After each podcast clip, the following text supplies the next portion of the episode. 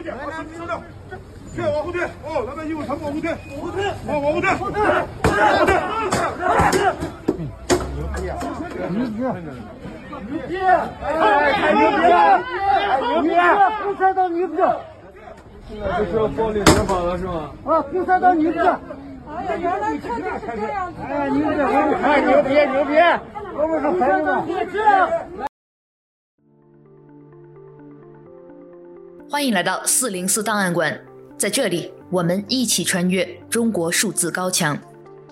CDT 周报是中国数字时代每周周日发布的原创栏目，分为荐读、关注、奇闻、故事等几个类别，方便读者了解过去一周时间内中国数字时代重点关注的内容。如果大家希望了解更多本期节目中提到的新闻事件或相关文章，欢迎点击节目简介中的链接。在中国数字时代网站阅读全文。十月三十一日至十一月六日，这一周，甘肃兰州七里河区发生了一起液化气中毒事件。一名三岁男孩和他的母亲在家中昏倒，发现两个多小时后才被送达医院，最终男孩不治身亡。他们家距离最近的医院仅三公里，开车只需九分钟。据男孩的父亲称，整个送医过程中，他数次拨打幺二零以及社区电话，均无人回应。而当家属和邻居们带着小孩想要通过小区卡口时，却遭到防疫人员阻挠，双方僵持许久。男孩被送到医院时已经是下午两点多，医生认定已错过了最佳救助时间，宣布了孩子死亡。如果医疗资源介入救治及时，男孩或许本不会夭折。而社会舆论围绕此事的愤怒点也源于此，要求当局彻查此事、追究责任的声音不断。然而，兰州方面不但没有正面回应重要环节为何会失灵，反倒习惯性地采取一系列维稳举措，这更加激化了网民的怨怒。比如，兰州当局出动大量警力前往事发地维稳，镇压因抗议此事而聚集起来的当地民众，甚至出动了特警。引发群众大喊“共产党牛逼”，也就是我们在本期节目开头听到的现场声音。有自称是民间组织的人士找到孩子父亲，希望以个人名义给家属十万元补偿，但条件是要签署协议，声明不再追究社区责任，将孩子下葬。孩子父亲所发的一篇求助帖也遭到了全网删除，就连当地的普通网民也或遭恐吓。在男孩死亡第二天，当地官媒重炒了一篇上个月的旧闻，内容是兰州七里河分局查明使用翻墙工具人员九百余人，警告公民不要使用 VPN，不要翻墙。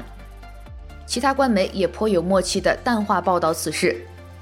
上周，韩国首尔梨泰院发生了一起严重踩踏事故，至少有一百五十五人罹难。对比之下，中国官媒的态度可以说是。对远方的踩踏刨根问底，对近处的哭声精选评论。在此种荒谬背景之下，本周河北保定市一个持刀充卡给孩子买奶粉的父亲，受到了英雄般的赞誉。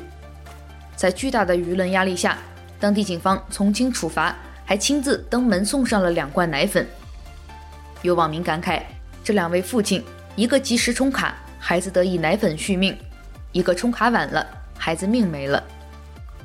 总之，这名兰州三岁男孩的死亡是无休无止的又一例防疫次生灾祸。伴随着三年疫期将满，在面临着清零之困的中国社会，彻底激发了民间社会情绪的强震。有网民感慨：疫情三年是他的一生，孩子三岁没了，疫情三年还在。仅在兰州七里河事件发生三天之后，内蒙古呼和浩特市又发生了一起惨剧。某封控小区内，一位女士戴着口罩跳楼身亡。她的女儿发现后立即冲出家门，却被单元门口焊死的铁皮门封住，只能在小区微信群里嘶声力竭的绝望哭喊：“求求你们了，快把门打开！”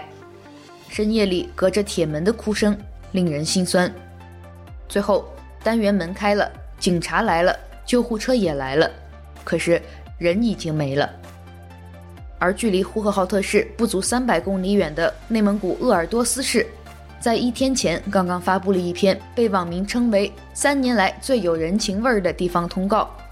这个通告称，一些地方在疫情防控中出现了救助机制不畅通、应急处置能力不强、工作僵化刻板的事件。这类情况，鄂尔多斯市将汲取教训，坚决避免。无论任何时刻，都坚持生命至上，救人为先。这是一篇常识范围内的通告，重申了中国公民紧急避险的法律权利，却赢得人性化通告的全网赞誉。或许也只能归因于物以稀为贵。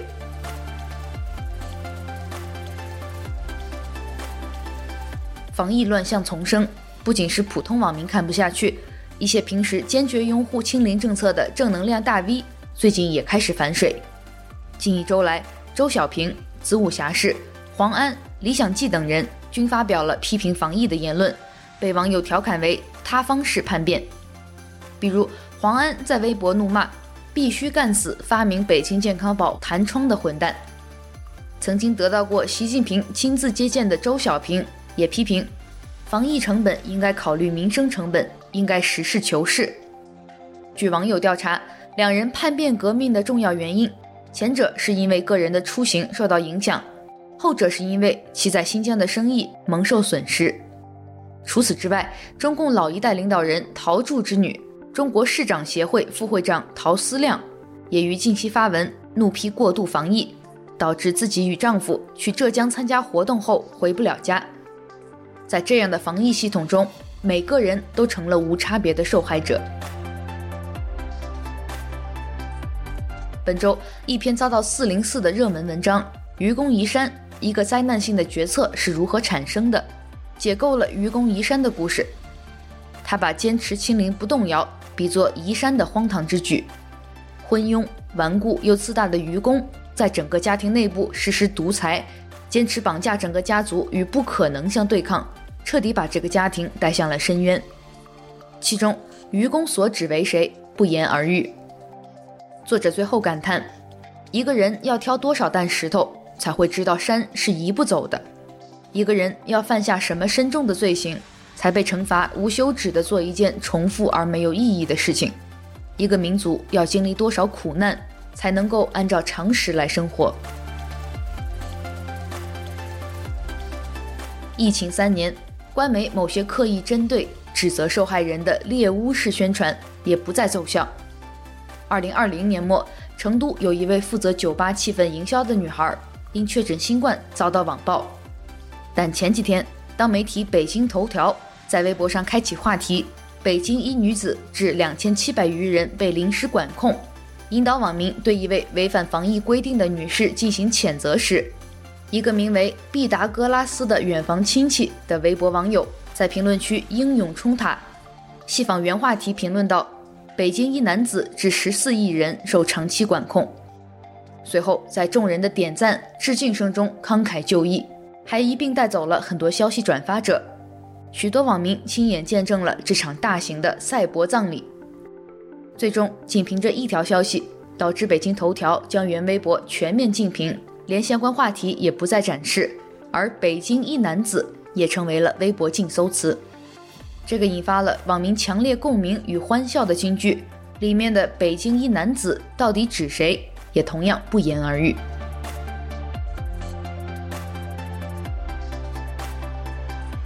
一周见读，本周的第一篇见读就是我们在开头提到的一篇被热转的四零四文章《愚公移山：一个灾难性的决策是如何产生的》，来自微信公众号风漫漫。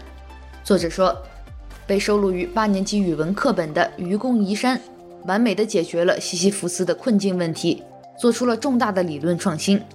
加上标点符号一共三百八十五个字的这篇课文。堪称精神 PUA 的典范，展示了把无辜的人投入到荒诞中只需要六个步骤。请见相关文章。本周，中国疾控中心前首席科学家曾光在花旗银行的某内部会上表示，现在情况在发生变化，我国动态清零也会发生重大变化。现在中国开放条件正在积累，开放已经初露端倪。不会等到明年春天，但是会逐渐分步开放。媒体路透社证实了此消息的真实性。国内并未有权威媒体和专业机构发布上述信息，相关信息反而尽数被四零四。关于增光的话题，本周我们收录了两篇已经被四零四的文章，来自微信公众号“基础人生”。刚刚增光带来了春的消息，以及来自媒体中心经纬的文章。增光说啥？我找不到出处。股市已大涨，请见相关文章。关注电影内容的国内自媒体反派影评，在休息了大半年后，近期复出。但仅在本周内，反派影评就有两期博客节目遭到封杀。而在开局的终局国产片这一期节目里，反派影评提到，二零一八年我们的预测错了，最大的错误就是太乐观。我们来听一听。所以没有什么黄金时期，你千万不要会错我的意啊！今天我不是说在这怀念和追忆，哎呀，你看零二到一八我们多么多么好，没觉得那时候多么多么好，只是那时候我们在谈分级制的时候，我们觉得那个事情是真的有希望的。你现在在说什么这些主旋律片多么多么血腥，他也不管是不是应该有分级制，我觉得很搞笑。分级制那是一个市场化概念，你现在都不是一个市场了，你谈市场化概念干嘛呢？中国数字时代已经备份了这两期的播客音频，大家在网站上点开文章就能听到。关于中国电影，本周我们有另外两篇文章推荐，分别是已经被四零四的文章，来自公众号“枪稿选题会”，电影局搬家记，以及来自三号厅检票员工的文章。最近发生了三件事，请见相关文章。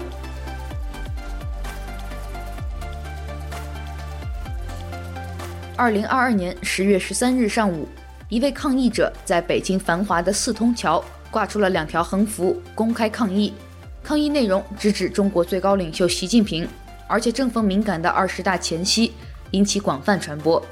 这名抗议者也被网友称为“四通桥勇士”和“新坦克人”。而事件发生后，大家最关心的问题之一就是这位四通桥勇士到底是谁？在最新一期 CDT 人物。也是四零四档案馆第二百零五期节目中，我们就来关注这位四通桥勇士彭立发。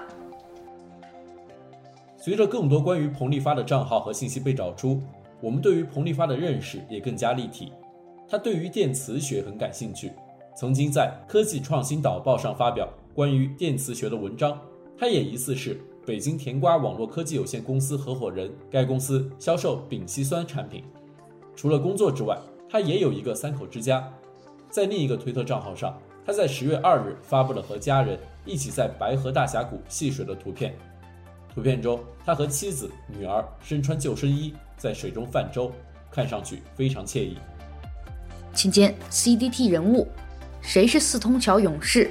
在网络中寻找彭丽发的痕迹。中国数字时代本周推荐媒体维权网。非政治性的公民维权志愿者联网，旨在协助中国大陆民间维权力量发展公民社会，通过民主方式促进法治改革，遵循普世人权标准和捍卫中国宪法规定的各项公民权利，监督政府落实其对保障人权的承诺，追究各项侵权责任，为受害者寻求司法和社会救助。今天我们关注保护卫士报告影响巨大，各国政府开始清理海外幺幺零，为什么中国人不抗议？离体制越近，抗议的可能性越小，以及维权网十月中国大陆在押政治犯、良心犯阅读报告的相关内容。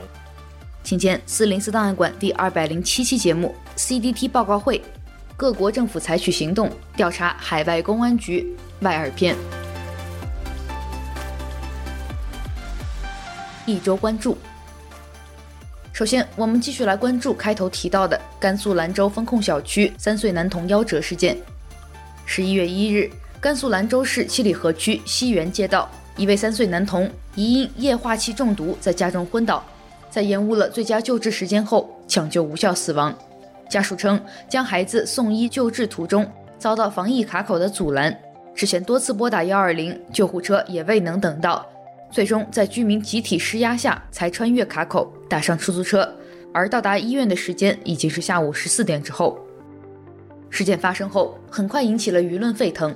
在兰州疫情、兰州三岁小孩未等到救护车死亡等多个微博话题下，网民指责当地防疫一刀切政策延误了小孩救治，并严厉谴责当局压制事件的热度以及禁止自由讨论。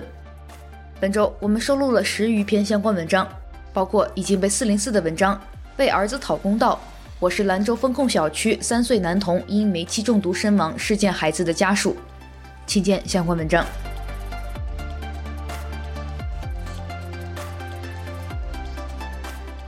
十一月四日，内蒙古呼和浩特市新城区北环东街星光 A 九小区，一位女士戴着口罩跳楼身亡。该女子跳楼后，她的女儿立即冲出家门，却被单元门口焊死的铁皮门拦住。一些现场视频和群聊天记录在中文互联网引起舆论关注。微信公众号“西坡原创”的作者评论道：“当一些人决定将另一些人的家门单元门焊死的时候，就是把对方置于出生婴儿的境地，将自己变成了监护人。在门焊死的那一刻，门内的人对意外所负有的全部责任，丝毫不留地转移到了门外的人身上。所以，当有人要焊死你的门的时候，你必须思考：对方愿意对你的生存需求和所有意外负责任吗？对方有能力对你的生存需求和所有意外负责任吗？如果对方不负责任，你有任何反制能力吗？关于呼和浩特跳楼事件，本周我们也有十篇文章要推荐，请见相关文章。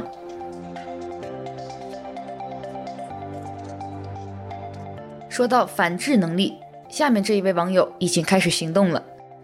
微博用户阿雄姨发帖说：“春天买了液压剪、防护服、扬声喇叭、逃生绳，都不贵，放家里虽然很占地方，但这比核酸报告安全感更强。”或者留一丝“我还可以不配合，我还可以抗争”的虚幻希望。一名网友说：“喇叭的用处不是高声求救，而是喊些逆耳的言论，到时候官方出警速度一定比救护车还快。”今天网络民意：“留一丝我还可以不配合，我还可以抗争”的虚幻希望。一周惊奇。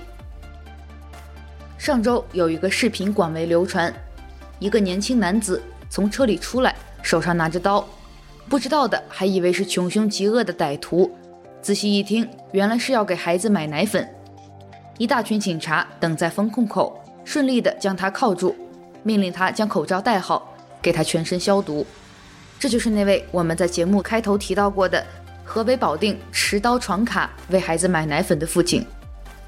微信公众号“刘马”评论道：“身为一个父亲，如果因为孩子而不得不去犯罪，那也是必须的，哪怕仅仅是为了买一罐奶粉。但为何出门买奶粉也会是一种罪？不仅被反戴手铐，还要往你的脸上狂喷药水。在都是为你好的社会里，你可能不仅仅是一个罪犯，还是一个病毒。”请见已经被四零四的文章，来自公众号“刘马”，买奶粉的男人。以及来自人间三角的文章，有些奶粉需要持刀购买。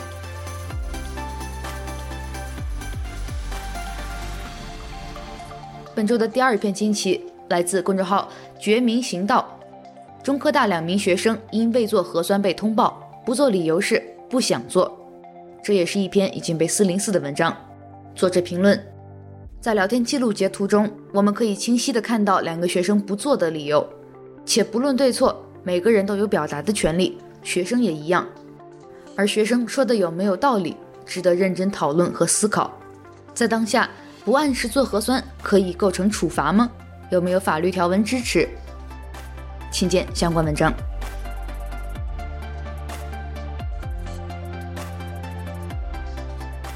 一周讽刺。十月三十一日，现任新浪微博 CEO 王高飞。网民来去之间评论了近期全球首富伊隆马斯克收购推特并打算取消永丰政策一事。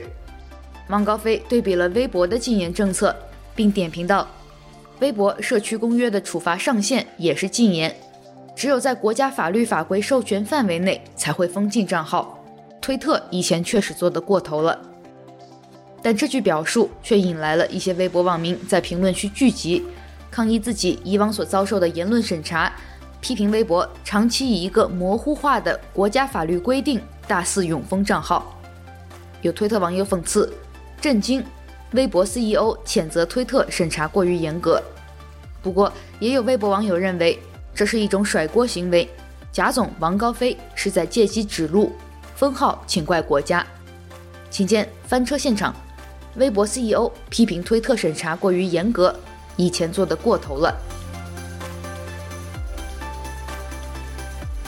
十月二十七日凌晨五时，南方医科大学中西医结合医院接诊了一名来自封控区域的胸痛病人，患者为男性，年仅三十四岁。自诉胸部剧烈疼痛已经有八天了，在心血管科专家会诊后，认为患者极可能患有急性心肌梗死，应立即为其进行急诊手术。可就在这时，病人的健康码突然变为了黄色，心血管团队以最快速度给病人多次复查核酸，核酸结果均为阴性，健康码转绿，立即启动急诊手术。大家刚才听到的这段话来自《广州日报》。一篇已经被四零四的报道，一男子突发急性心梗，但健康码变黄，医院快速复查核酸。一周声音，本周的第一条声音来自一篇二零一九年的文章，《林奇一个人的独立宣言》。作者说，从今天起，中国人民的老朋友里的中国人民不包括我，某些外国独裁者死了。中国人民将永远怀念他里的中国人民，也不包括我。如果我没什么不适的感觉，说某某事严重伤害了中国人民的感情里的中国人民，不包括我。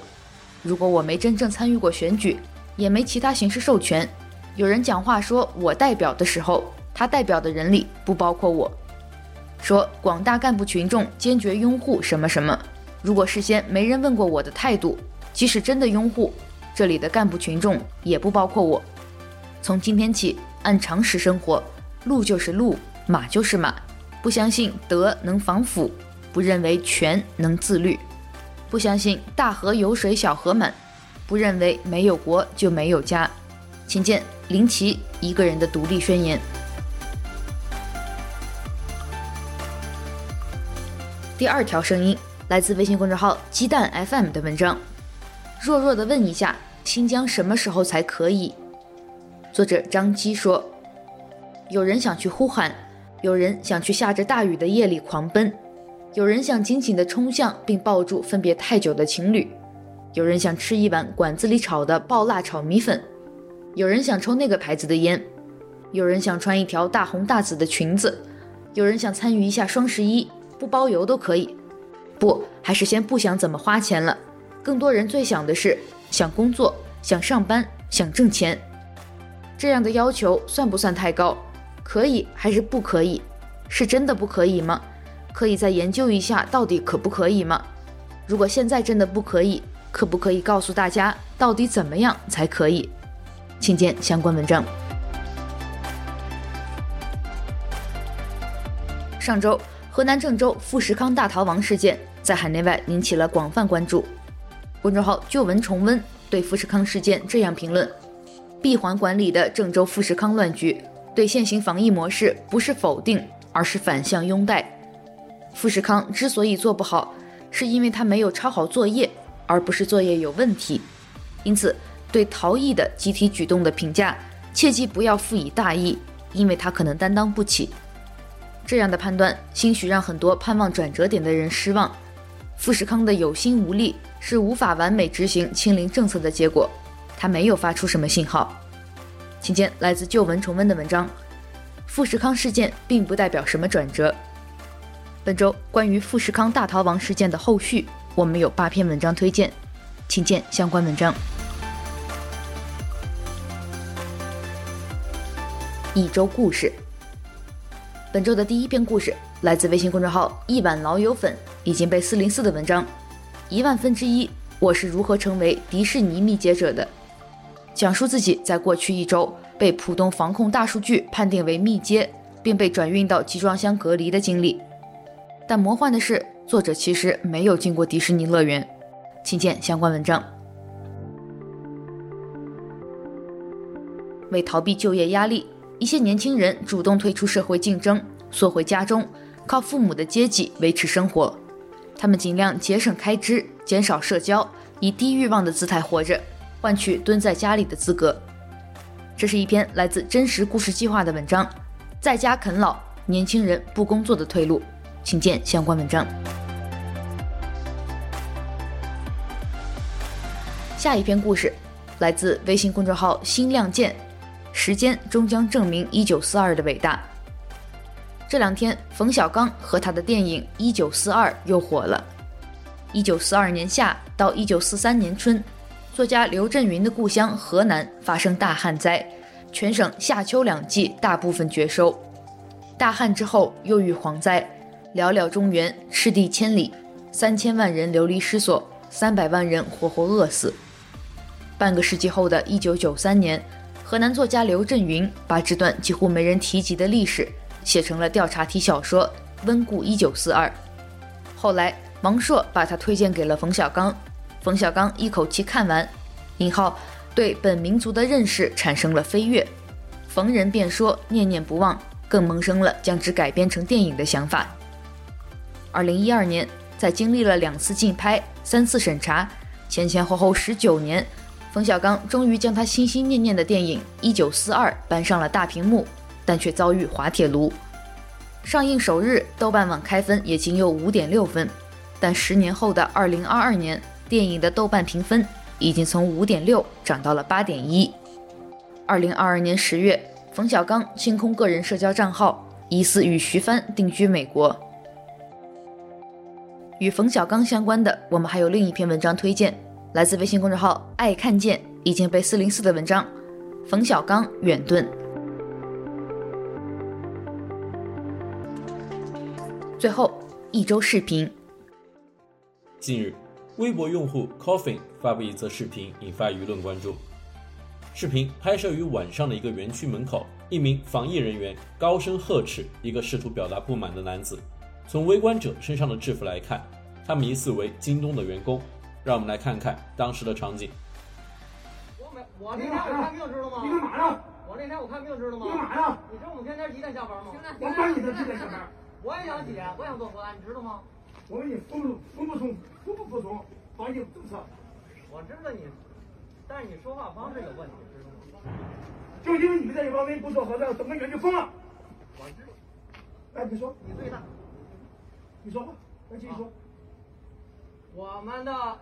宿舍离做核酸的地点和做核酸有关系吗？有关系。有什么关系？因为你这个安排有问题。有什么关系？你可以找人家。如果你自觉做核酸，任何地方都可以做核酸。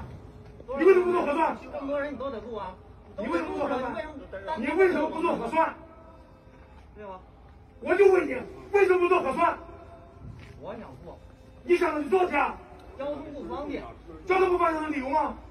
知道吗？是理由吗？请见 CCTV，你服不服？级别够吗？近期，中国民众对清零政策的不满情绪逐渐增长，网络上不断出现对常态化核酸检测及强制封控措施的不满的声音。十月三十一日，青海省西宁市官方微信公众号“夏都西宁”发布警情通报称。有两位网民发布负面言论，诋毁西宁市疫情防控工作，扰乱正常防疫秩序，遭到警方依法处置。这两位网民所传播的负面言论是“核酸之都”、“方舱故里”、“菜包之乡”、“静默之城”。有网友说这句话可以套用到其他的很多城市。同一天，网络上流传的一段视频显示，某小区一位大爷不戴口罩骑电动车闯卡，防疫人员未予强行阻拦。当被问到你去哪儿的时候，大爷答。去哪了？我想去哪去了？我天，那那啥时候见过你呀？说他妈的逼疯了疯！你说咋着都咋着？我去市政府了。你出不去？我就问他妈的个逼谁叫疯了？说他他妈的逼都啥了，这是。他妈说都疯，多少天了？请见 CCTV，清零之下，民众不满的情绪在增长。我不想做核酸，我想去哪就去哪。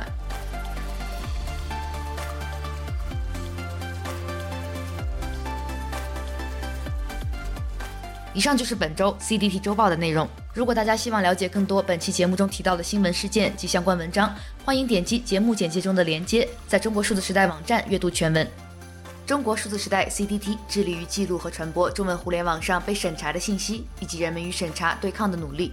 欢迎大家通过电报 Telegram 平台向我们投稿，投稿地址请见本期节目的文字简介。